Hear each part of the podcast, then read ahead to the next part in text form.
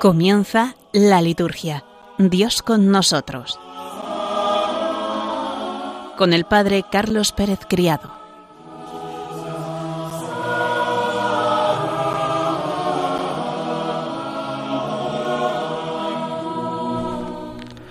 Buenas tardes, queridos oyentes, y bienvenidos un lunes más a nuestro programa La Liturgia Dios con nosotros.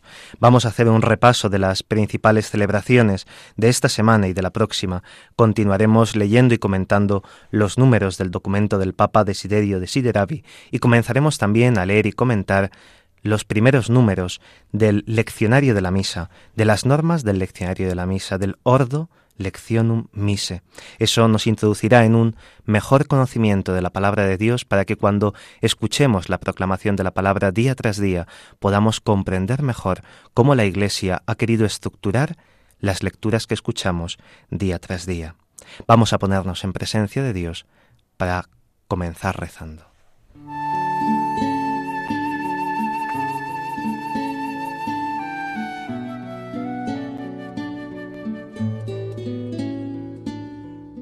Del Evangelio según San Mateo. En aquel tiempo dijo Jesús a sus discípulos esta parábola. El reino de los cielos se parece a un propietario que al amanecer salió a contratar jornaleros para su viña. Después de ajustarse con ellos en un denario por jornada, los mandó a la viña. Salió otra vez a media mañana, vio a otros que estaban en la plaza sin trabajo y les dijo, Id también vosotros a mi viña, y os pagaré lo debido. Ellos fueron Salió de nuevo hacia mediodía y a media tarde, e hizo lo mismo. Salió al caer la tarde y encontró a otros dos parados y les dijo, ¿Cómo es que estáis aquí el día entero sin trabajar? Le respondieron, Nadie nos ha contratado. Él les dijo, Id también vosotros a mi viña. Cuando oscureció, el dueño dijo al capataz, Llama a los jornaleros y págales el jornal, empezando por los últimos y acabando por los primeros. Vinieron los del atardecer y recibieron un denario cada uno. Cuando llegaron los primeros pensaban que recibirían más, pero ellos también recibieron un denario cada uno.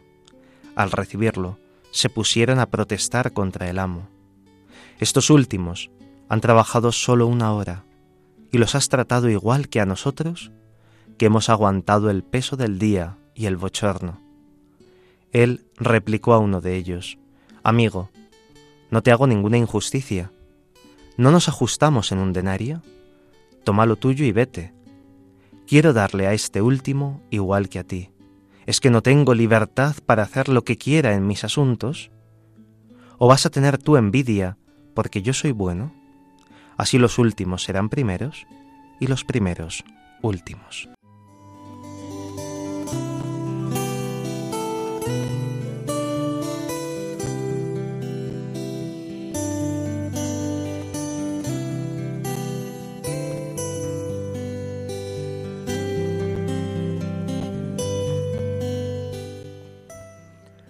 Durante su último peregrinaje a Jerusalén, el Señor predica esta maravillosa parábola de los trabajadores de la última hora. Hace la bella comparación del dueño de la viña, que al llegar el tiempo de la vendimia, contrata a los labradores que necesita. Lo hace todo por su viña. Hasta cinco veces sale a buscar trabajadores. Desde la primera hora de la mañana hasta la última de la tarde, busca trabajadores. La sorpresa es que los de la última hora cobran lo mismo. De hecho, es el trato verbal que habían hecho. Era necesario que el dueño cumpliera la ley santa de pagar a los trabajadores el salario del día. Los que habían trabajado todo el día murmuran y protestan.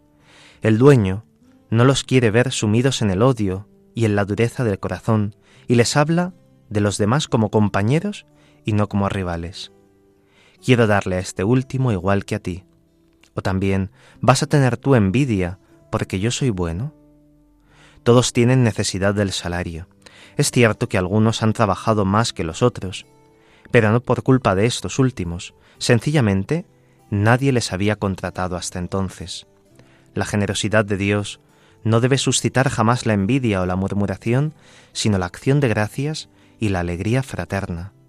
La justicia de Dios no es humana, simplemente es también divina. La justicia divina es la plenitud de la caridad. La bondad de Dios para con los demás va más allá de lo debido y merecido. Es una justicia que trastorna. He aquí que los primeros que se oponen al bien de los últimos son los verdaderamente injustos. Su mirada no es divina, sino mezquina. En la Iglesia nadie puede decir yo he trabajado más que tú. Lo importante es que unos y otros hayamos, hayamos trabajado humildemente en la viña del Señor.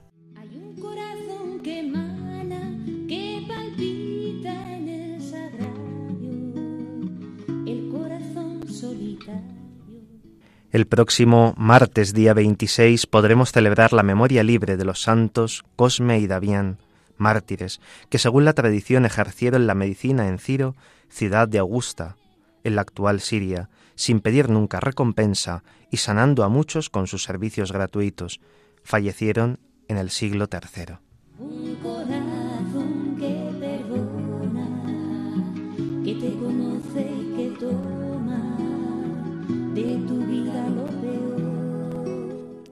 El miércoles celebraremos la memoria obligatoria de San Vicente de Paul a las 4 de la mañana del día 27 de septiembre de 1660 moría Monseñor Vicente, conocido hoy por San Vicente de Paul. Tenía 70 años, natural del pueblo de Puy a 5 kilómetros de Dax, en la región de las Landas, en el año 1581. Nació en el seno de una familia pobre, cuyos padres eran originarios de Tamarite, de la Litera, en Huesca. Se ocupó de los trabajos humildes del campo durante su infancia y juventud, y como era habitual en aquel tiempo, empezó la carrera eclesiástica para obtener algún beneficio eclesiástico. La experiencia de la pobreza y la oración convirtieron su corazón y lo hicieron el apóstol por excelencia de la caridad. En 1625 fundó los Padres de la Misión, destinados a la evangelización de los medios rurales, y con Santa Luisa de Marillac, en el año 1633, la Compañía de las Hijas de la Caridad. Ideó una solución canónica para estas religiosas. Vuestro claustro es el mundo. Sus iniciativas a favor de la atención caritativa fueron múltiples. Hacía suya la expresión agustiniana, amor meus et pondus meus, refiriéndola a los pobres. Estos eran su amor y el peso siempre presente en su corazón. Las hijas de la caridad eran muchachas campesinas, entregadas al trabajo y a la caridad. Con sus escritos espirituales se puede elaborar una teología de la pobreza. Los pobres son nuestros señores y maestros, maestros de vida y pensamiento. Junto a ellos, la inteligencia se esclarece, el pensamiento se rectifica, la acción se ajusta, la vida se modela desde el interior. Su vida fue un regalo del Señor para la Iglesia, un verdadero carisma. Él mismo vivió como los pobres que servía. La espiritualidad vicenciana ha sido y es muy fecunda en la vida de la Iglesia.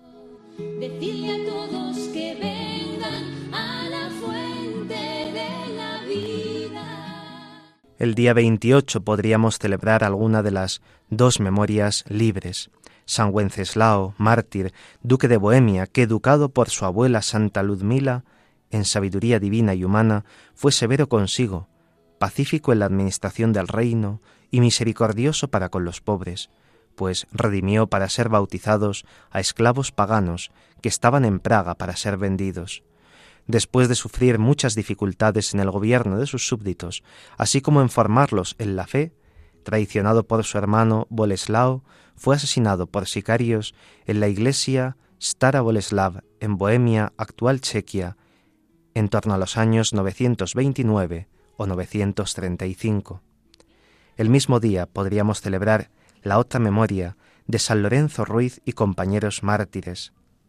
Quince compañeros mártires, tanto presbíteros como religiosos y seglares, sembradores de la fe cristiana en Filipinas, Formosa y otras islas japonesas, a causa de lo cual, por decreto del Supremo Gobernador de Japón, en distintos días, pero celebrados en una única conmemoración, consumaron en Nagasaki su martirio por amor a Cristo, fallecieron en torno al año 1633.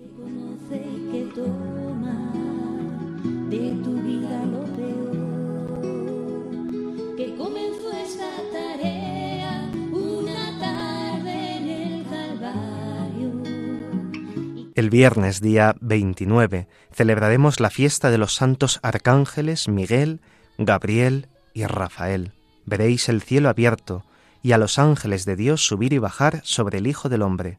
Los ángeles suben y bajan, según la visión de la escala de Jacob, citada por el mismo Señor en el Evangelio del día. Son verdaderamente arcángeles, los primeros de los ángeles, por las misiones altísimas que les fueron encomendadas. A Gabriel anunciar a María la encarnación del Verbo, a Miguel devenir protector de la Iglesia y a Rafael ser fiel compañero de camino. Más allá de toda mitología o de exceso del discurso teológico, los arcángeles Miguel, Gabriel y Rafael expresan el ser divino. Miguel significa ¿quién como Dios? ¿Y quién es como Dios sino Dios mismo y su Cristo? Gabriel significa Dios es fuerte. ¿Y quién es fuerte sino Dios mismo y su Cristo? Rafael significa Dios cura. ¿Y quién cura sino Dios mismo y su Cristo? San Bernardo predica que bajan para ayudarnos en nuestros caminos y nos elevan para llevarnos a la contemplación de la verdad esencial que ellos contemplan cara a cara. Pero el único camino por el que suben y bajan es común a ellos y a nosotros, Cristo, en el misterio de su muerte y resurrección. Él es la verdadera escalera que Jacob soñó, aquella que conforma el escudo de la primera cartuja de la península, Scala Dei. La liturgia cristiana se complace en celebrar a los santos arcángeles en el bello oficio de las horas santas y en la Eucaristía. Ellos son mensajeros de la Navidad y de la Pascua, y nosotros participamos del misterio angélico cuando alabamos a Dios Trinidad, anunciamos la verdad de Cristo y somos ángeles servidores los unos de los otros. En las iglesias de Oriente, la liturgia de los ángeles es aún más espléndida, ya que son comunidades conscientes de que la liturgia de la tierra es participación de la liturgia del cielo. Es bueno recordar, con la tríada de los arcángeles, el bello e insuperable icono de Rublev, con la teología que allí debe contemplarse, pues los ángeles en la Biblia son mediación de la presencia divina.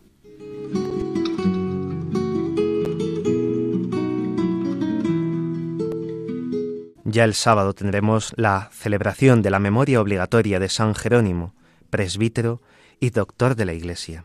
San Jerónimo nació en Dalmacia, estudió en Roma, ciudad en la que cultivó con esmero todos los saberes y recibió el bautismo cristiano. Después, seducido por el valor de la vida contemplativa, se entregó a la existencia ascética, al ir a Oriente, donde se ordenó de presbítero. Vuelto a Roma, fue secretario del Papa Damaso, hasta que tras fijar su residencia en Belén de Judea, vivió una vida monástica, dedicado a traducir y explicar las sagradas escrituras, revelándose como insigne doctor. De modo admirable, fue partícipe en muchas necesidades de la Iglesia y finalmente, llegado a una edad provecta, descansó en la paz del Señor en el año 420.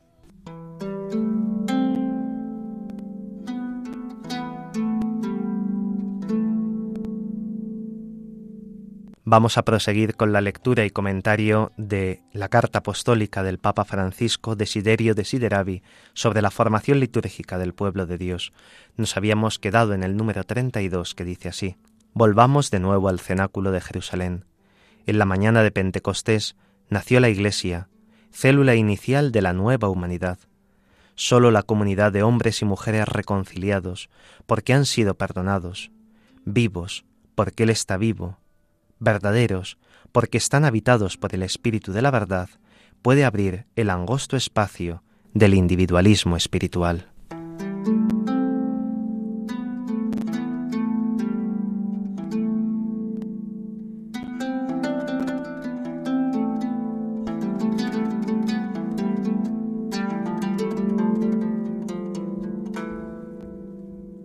El Papa nos invita a volver nuestra mirada y nuestros ojos a esa comunidad que nace en el cenáculo, esa comunidad que nace en torno a ese costado abierto del Redentor.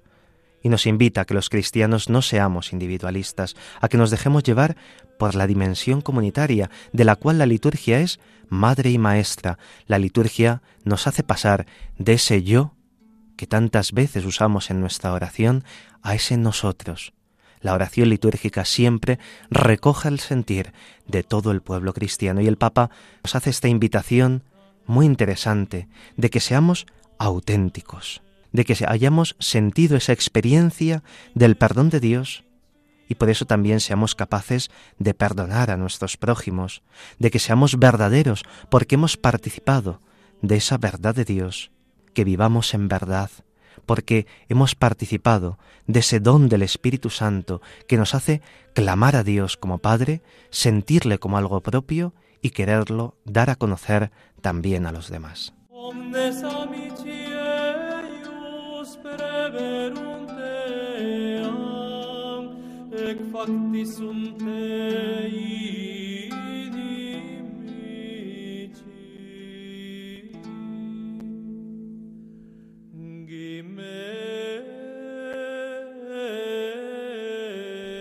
El número 33 dice así, es la comunidad de Pentecostés la que puede partir el pan con la certeza de que el Señor está vivo, resucitado de entre los muertos, presente con su palabra, con sus gestos, con la ofrenda de su cuerpo y de su sangre. Desde aquel momento, la celebración se convierte en el lugar privilegiado, no el único, del encuentro con el Señor. Sabemos que sólo gracias a este encuentro el hombre llega a ser plenamente hombre. Sólo la Iglesia de Pentecostés puede concebir al hombre como persona, abierto a una relación plena con Dios, con la creación y con los hermanos.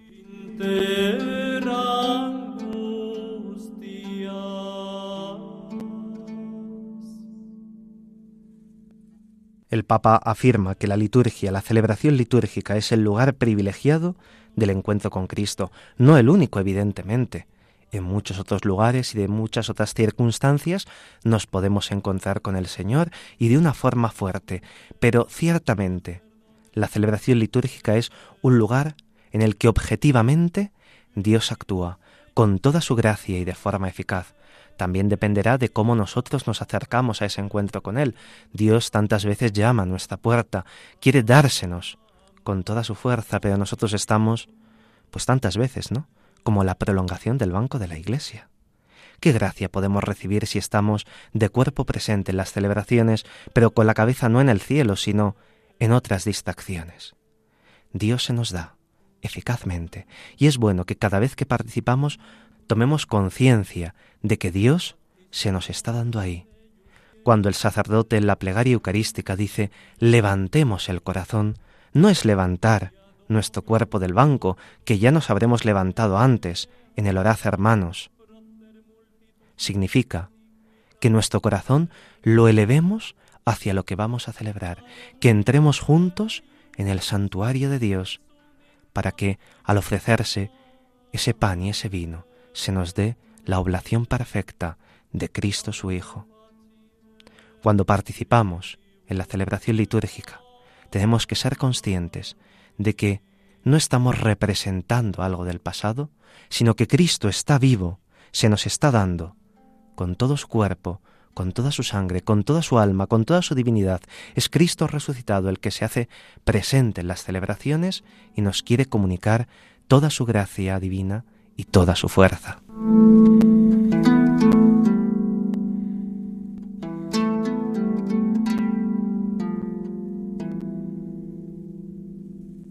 El número 34 dice así, aquí se plantea la cuestión decisiva de la formación litúrgica. Dice Guardini, así se perfila también la primera tarea práctica. Sostenidos por esta transformación interior de nuestro tiempo, debemos aprender nuevamente a situarnos ante la relación religiosa como hombres en sentido pleno. Esto es lo que hace posible la liturgia. En esto es en lo que nos debemos formar. El propio Guardini no duda en afirmar que sin formación litúrgica, las reformas en el rito y en el texto no sirven de mucho. No pretendo ahora tratar exhaustivamente el riquísimo tema de la formación litúrgica, solo quiero ofrecer algunos puntos de reflexión. Creo que podemos distinguir dos aspectos, la formación para la liturgia y la formación desde la liturgia. El primero está en función del segundo, que es esencial.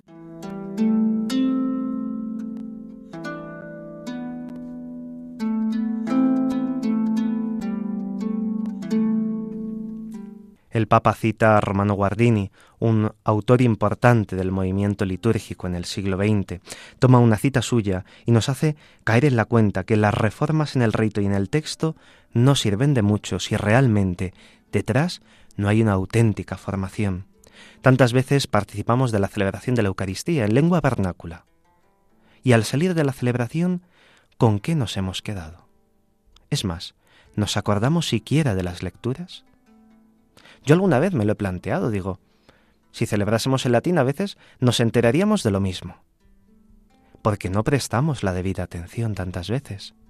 Porque a veces no hemos sido introducidos con la formación en una mistagogía adecuada para poder comprender mejor el misterio que celebramos. El Papa distingue dos aspectos de la formación, la formación para la liturgia y la formación desde la liturgia. En los siguientes números veremos cómo el Papa explica cada uno de estos dos aspectos.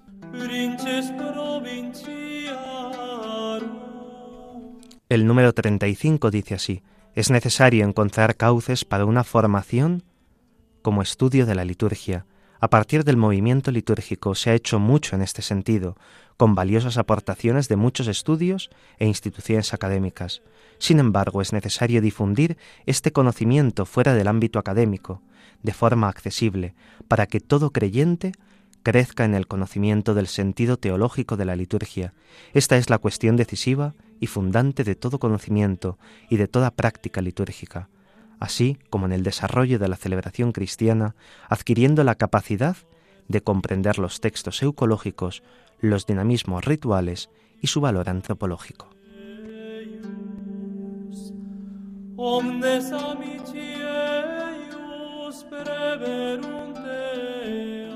Durante el curso pasado es lo que nosotros intentamos desde este programa. Hemos estado leyendo y también lo continuaremos haciendo durante este curso, si Dios nos lo permite, distintas biografías y distintos puntos de vista teológicos de estos autores del movimiento litúrgico para que desde este programa podamos conocer más profundamente cómo eran estas personas y qué han aportado a la vida de la liturgia de la Iglesia estos autores que a comienzos del siglo XX formaron lo que conocemos como el movimiento litúrgico que después trajo consigo el Concilio Vaticano II y la reforma de la liturgia de la Iglesia, una reforma, una renovación, una reinstauración.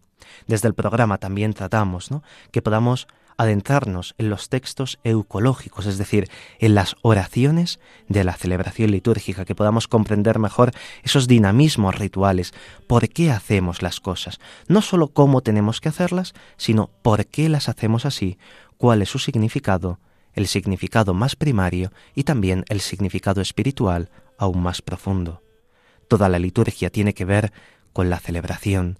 Toda la liturgia tiene que ver con la relación del hombre con Dios. Por eso el elemento antropológico es también tan importante.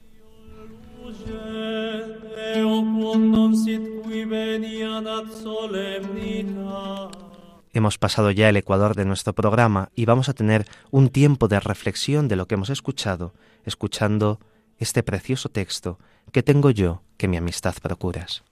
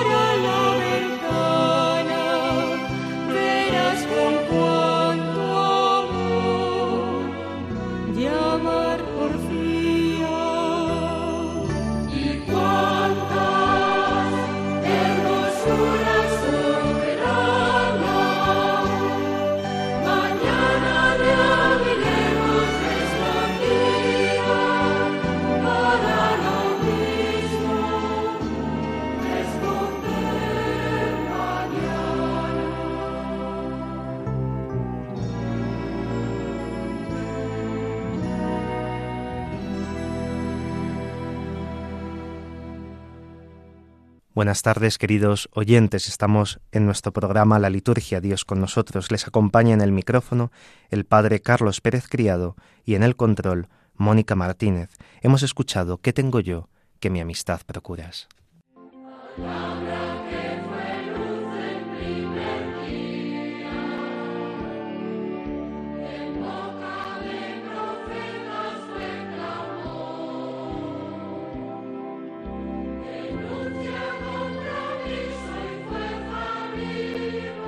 El Papa Benedicto XVI, en una de sus catequesis en el año 2007, al hablar de San Jerónimo, decía lo siguiente, que es muy importante para esta sección que vamos a abrir de la lectura y el comentario de la ordenación general del leccionario de la misa. Decía el difunto Papa Benedicto, ¿qué podemos aprender de San Jerónimo? Pienso en particular en esto, amar la palabra de Dios en la Sagrada Escritura. San Jerónimo dice, Ignorar las escrituras es ignorar a Cristo.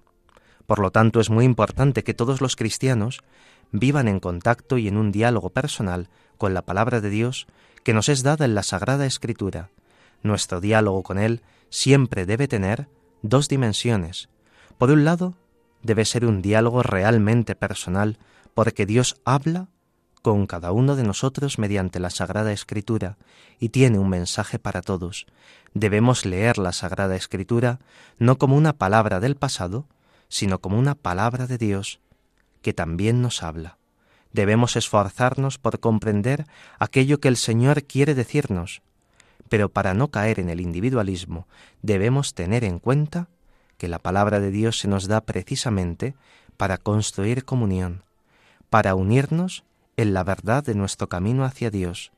Por tanto, a pesar de ser una palabra personal, también es una palabra que construye una comunidad, que construye la Iglesia. En consecuencia, tenemos que leerla en comunión con la Iglesia viva. El lugar privilegiado de lectura y escucha de la palabra de Dios es la liturgia, en la que celebrando la palabra y haciéndola presente en el sacramento del cuerpo de Cristo, nos damos cuenta de la presencia de la palabra en nuestra vida y la hacemos presente entre nosotros. No debemos olvidar nunca que la palabra de Dios trasciende el tiempo. Las opiniones humanas van y vienen. Aquello que hoy es muy moderno será mañana muy antiguo. Por el contrario, la palabra de Dios es una palabra de vida eterna. Nos trae la eternidad que es para siempre, llevando en nosotros la palabra de Dios y llevamos en nosotros lo que es eterno, la vida eterna.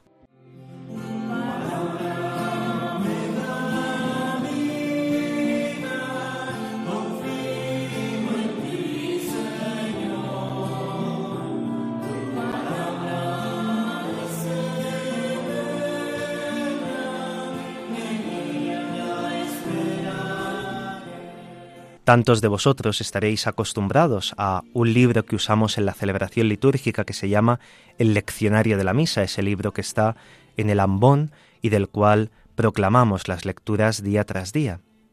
Muchos lo habréis usado, habréis pasado sus páginas, pero es muy probable que nunca hayáis leído sus primeras páginas, porque son aquellas que nunca leemos en la celebración y sería bueno que las leyésemos. Evidentemente no os vais a llevar el leccionario a vuestra casa, el párroco probablemente nos deje, pero todos estos documentos tenemos la suerte de tenerlos en Internet, por eso podéis buscar Ordenación de las Lecturas de la Misa, OLM, su abreviatura. Ordo Lectionum Mise, ordenación de las lecturas de la misa, los principios generales para la celebración litúrgica de la palabra de Dios. Y allí podréis encontrar ese documento que tiene bastantes números, en concreto tiene 125, y se nos explica el porqué de las lecturas no se nos da una homilía, sino por qué se han elegido las lecturas, por qué se han elegido esas, cómo se ha estructurado el año litúrgico, cómo se proclama la palabra de Dios. Y es lo que durante estos meses vamos a ir leyendo y desgranando poco a poco.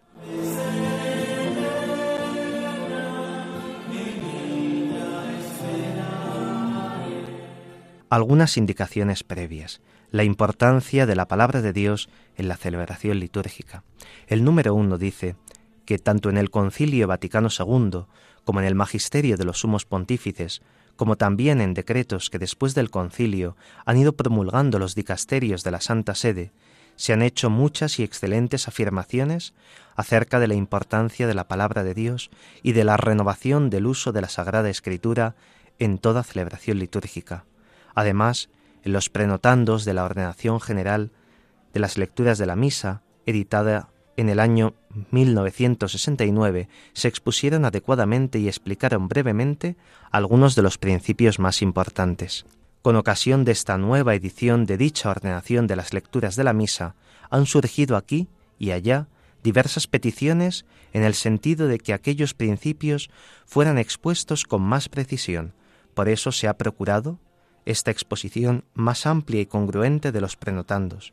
En ella Después de una afirmación genérica sobre la conexión entre palabra de Dios y acción litúrgica, se tratará más concretamente de la palabra de Dios en la celebración de la misa y se expondrá finalmente la estructura detallada de la ordenación de las lecturas. Los términos empleados para designar la palabra de Dios. El número 2 dice, aunque en esta materia parezca razonable urgir una cierta precisión en las palabras, para que el lenguaje sea realmente claro y transparente. No obstante, en estos prenotandos emplearemos los mismos términos utilizados en documentos promulgados en el mismo concilio o después del concilio, y así aplicaremos sin distinción y con el mismo sentido las expresiones Sagrada Escritura y Palabra de Dios a los libros escritos por inspiración del Espíritu Santo, aunque evitando cualquier confusión de nombres o de cosas la significación litúrgica de la palabra de Dios.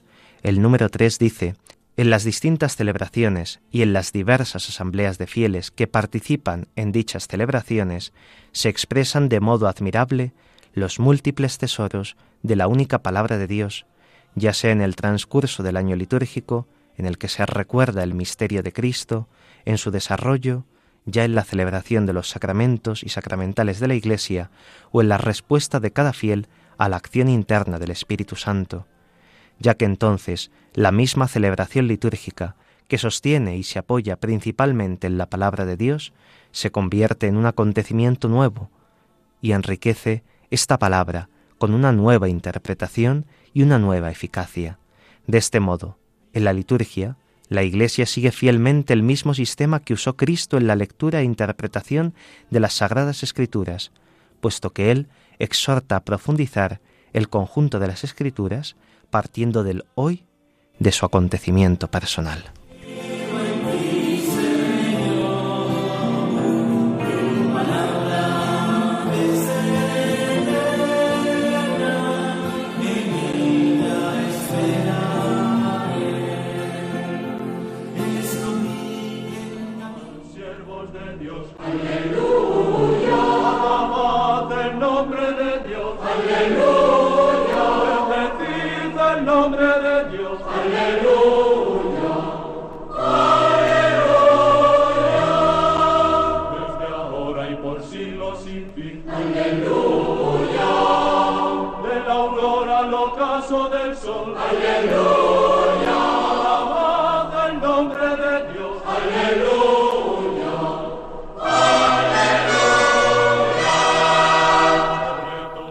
Vamos a introducirnos en el conocimiento de otro de los autores del movimiento litúrgico, don Manuel Caronti, y la piedad litúrgica. Se trata de un eximio benedictino italiano que trabajó mucho el apostolado litúrgico por diversas circunstancias. Manuel Caronti nació el 21 de diciembre de 1882. Profesó en la abadía benedictina de Parma, en Italia, el 9 de enero de 1899. Hizo estudios eclesiásticos en el Pontificio Ateneo de San Anselmo de Roma, donde adquirió gran fama de intelectual prodigioso. Fue ordenado sacerdote el 14 de abril de 1906 y el 15 de mayo de 1914 fue elegido abad de Parma, confirmado el 29 siguiente y bendecido el 6 de julio del mismo año. En 1937 fue elegido abad general de la congregación casienense de la primitiva observancia, como se denominaba entonces la actual congregación sublacense. Fue nombrado consultor del Santo Oficio. Cuando se fundó la revista litúrgica de Finalpia, él fue su primer director y siguió las directrices tratadas por San Pío X en 1903, a fin de que el culto y la liturgia pudieran fácilmente tener en la piedad de los fieles el lugar y la importancia que les son debidas, de ahí que se propusiese, desde un principio, propagar el conocimiento de la liturgia y tratarla con el respeto de vida y de alimento de la piedad cristiana. Quería encender y acrecentar en los fieles el amor y la admiración de las fórmulas litúrgicas y de los ritos y de los cantos, en unión con la Madre Iglesia, y así dar a Dios el culto que Él merece. Quería hacer penetrar en su piedad la savia vital y verdaderamente católica de la religión, de la cual la liturgia es el vehículo y su instrumento más eficaz. Son bien expresivas estas palabras suyas. Esta evocación a la inteligencia de la liturgia está subordinada y dirigida a poner de relieve el aspecto principal que es el fin de la revista, es decir, presentar y hacer amar y practicar la liturgia como vida religiosa propia de todo cristiano, porque es la vida propia de la misma Iglesia. Por eso, nos ocuparemos sobre todo de las relaciones de la liturgia con la piedad, publicando los estudios que hagan familiar el uso del misal, y de los otros libros que contienen la plegaria oficial, de ensayos que condensen pensamientos y sentimientos propios de los diversos tiempos litúrgicos y den su piedad a esas celebraciones.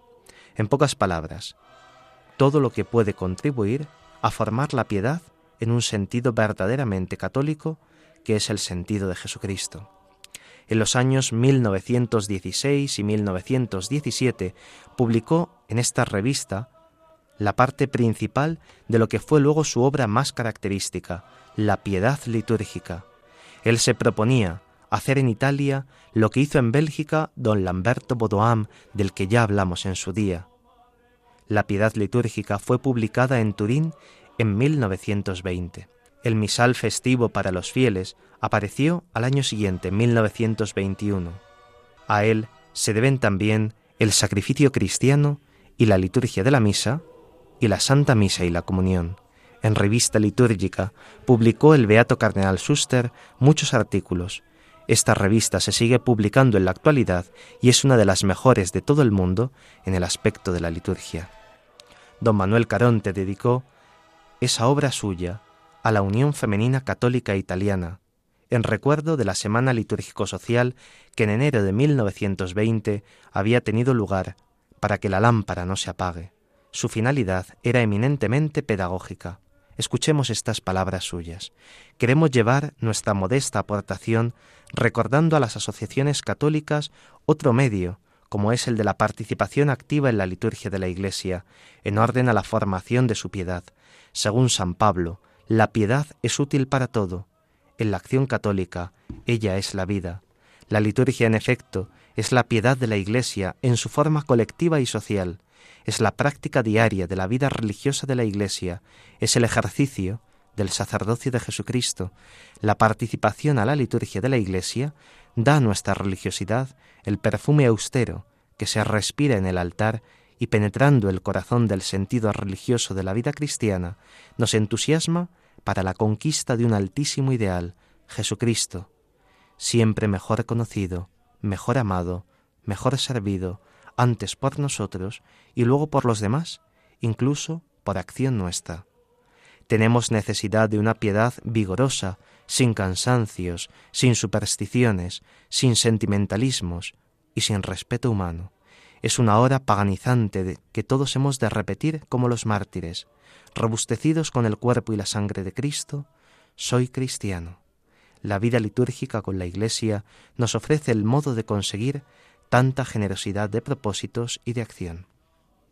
Es verdaderamente admirable lo que este gran apóstol de la liturgia hizo con este programa en los medios cristianos de Italia de su época, ya entonces considerando la liturgia como el ejercicio del sacerdocio de Jesucristo, que en el año 1947 proclamaría el Papa Pío XII en la encíclica Mediator Dei y también en el año 1963 la Sacrosantum Concilium del Vaticano II.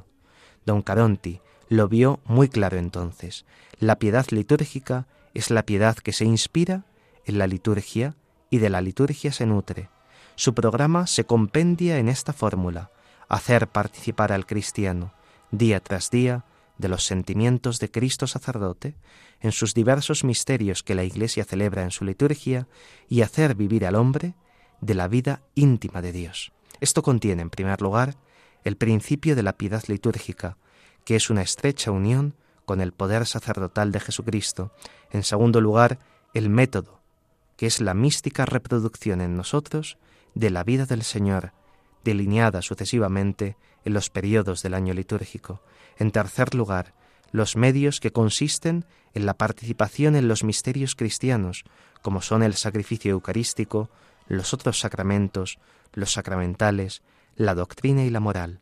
En cuarto lugar, la regla, que es la dirección oficial de la Iglesia, contenida en las fórmulas del rito. En quinto lugar, el fin, que es la íntima unión con Dios. Todo esto tiene una actualidad perenne que nos viene bien recordarlo. Don Caronti dio mucha importancia a la celebración del año litúrgico.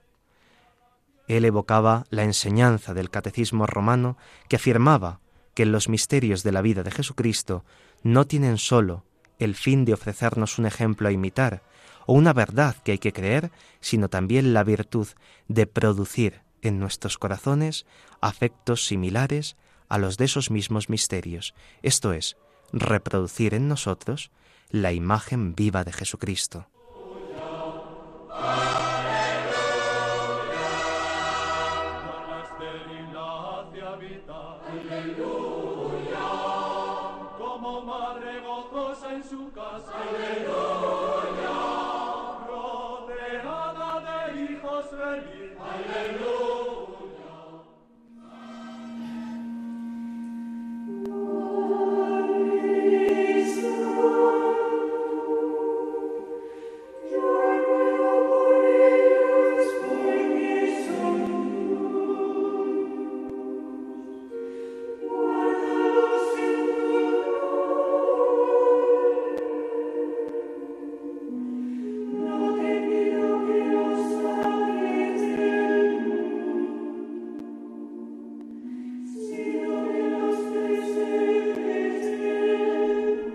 Estamos ya terminando nuestro programa y vamos a repasar las celebraciones litúrgicas de la siguiente semana. El lunes, día 2, celebraremos la memoria obligatoria de los santos ángeles custodios. En la historia de la salvación, Dios confía a sus ángeles el encargo de proteger a sus siervos, como podemos leer en el Salmo 90, y a todo su pueblo santo. Pedro es liberado de la prisión por su ángel. Jesús defiende y protege a los pequeños, diciendo que sus ángeles ven siempre el rostro del Padre que está en el cielo. El catecismo expone los ángeles y los hombres, criaturas inteligentes y libres, deben caminar hacia su destino último, por elección libre y amor de preferencia.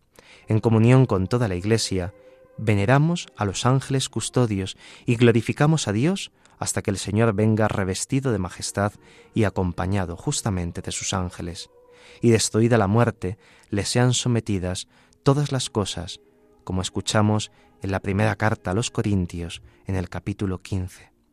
Fijaos el próximo día, el próximo lunes día 2, cuando celebremos la misa, que en las tres oraciones presidenciales se evoca el tema del camino del creyente hacia Dios, un peregrinaje que los ángeles custodian. La liturgia de la Iglesia celebra la memoria de los santos ángeles custodios espléndidamente. El oficio de laudes es festivo y la salmodia de vísperas es propia. San Bernardo, en el oficio de lecturas, predica sobre el Salmo 90.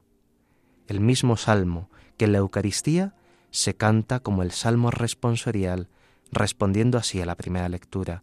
A sus ángeles ha dado órdenes para que te guarden en tus caminos. Esta celebración fue introducida en el calendario romano en el año 1615.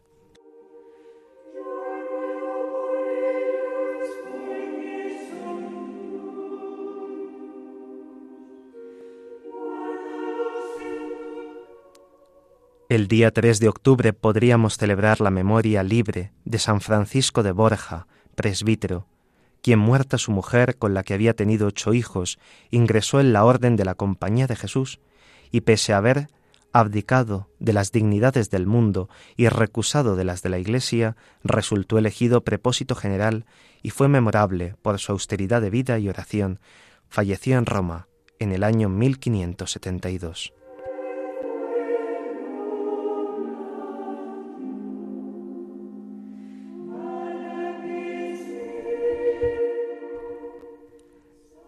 El día 4 celebraremos la memoria obligatoria de San Francisco de Asís, que murió en la noche del 3 al 4 de octubre del año 1226. De hecho, en muchos conventos franciscanos y de monjas clarisas se celebra este oficio del tránsito de San Francisco.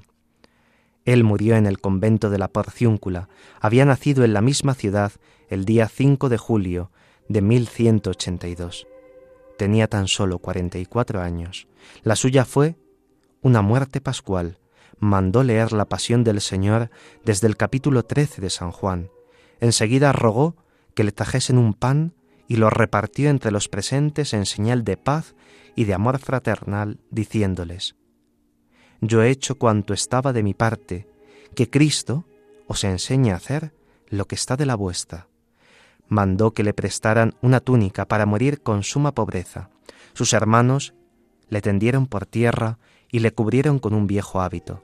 Francisco exhortó a sus hermanos al amor de Dios, de la pobreza y del Evangelio, por encima de todas las reglas, y bendijo a todos sus discípulos, tanto a los presentes como a los ausentes. Mientras agonizaban, sus hermanos cantaban el cántico al hermano Sol con el verso que hacía poco había añadido, Loado seas, mi Señor, por nuestra hermana, la muerte corporal, de la cual ningún hombre viviente puede escapar. Desposado con la santa pobreza, moría el pobrecillo de Asís. El amado le había regalado un cuerpo semejante al suyo, ya que desde el año 1224 había recibido los signos o estigmas de la pasión.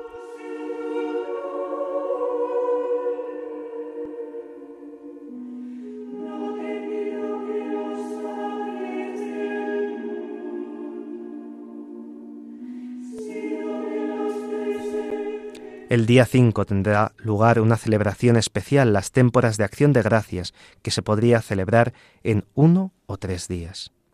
Esta celebración es una antigua tradición de la Iglesia romana que se extiende a toda la Iglesia de Occidente. Será un día o tres para incorporar desde la liturgia el magisterio del Papa sobre el don de la creación entregado a la humanidad y destinada, por la obra pascual del Señor, a una nueva creación.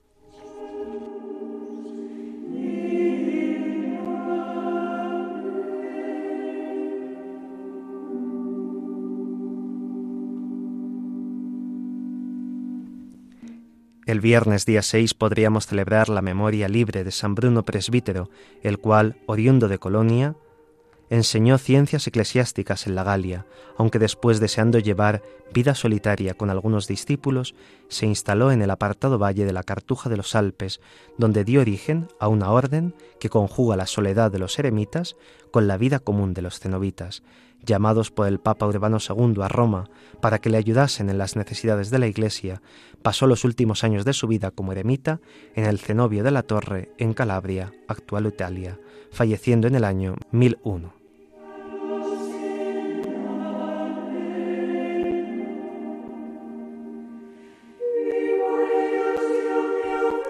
Y por último, el sábado tendremos la memoria obligatoria de la bienaventurada Virgen María del Rosario.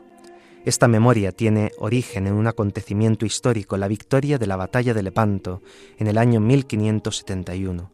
Por expreso deseo del Papa, Gregorio XIII se extiende esta memoria a la Iglesia Universal.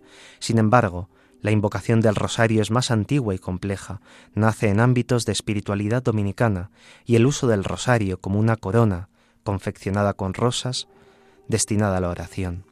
El rosario fue llamado el salterio de los pobres, era utilizado por los hermanos legos de los monasterios. Es la forma que adoptaron en Occidente los rosarios orientales para la oración de Jesús. Más allá de datos de la historia litúrgica, debe descubrirse cómo la Virgen María está vinculada a todos los misterios de la vida de Cristo, de gozo, de luz, de dolor y de gloria. Ella es el rosal todo el año en flor como escribe el poeta Jacinto Verdaguer. La oración asidua y cotidiana del Santo Rosario hace comprender a los fieles que nuestra vida está encadenada, vinculada a los misterios de la vida de Cristo.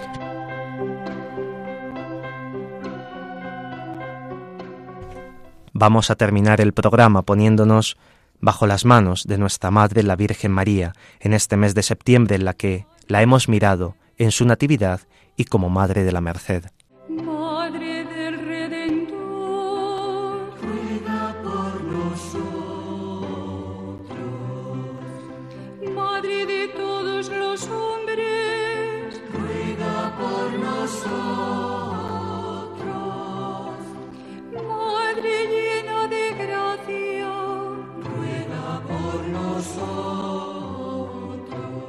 Esta tarde les ha acompañado en el micrófono el padre Carlos Pérez Criado y en el control Mónica Martínez, a la que agradecemos mucho su silencioso servicio. A continuación dará comienzo otro programa en Radio María.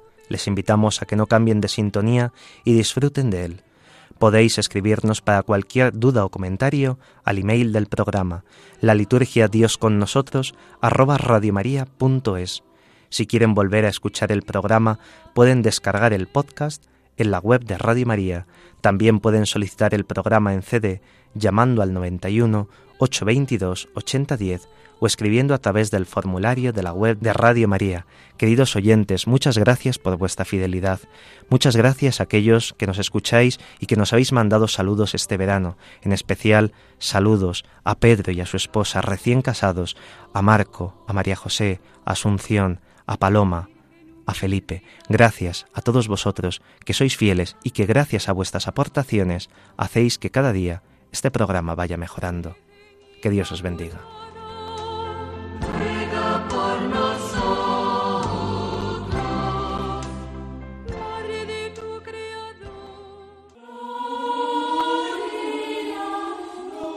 Así concluye la liturgia. Dios con nosotros, con el Padre Carlos Pérez Criado.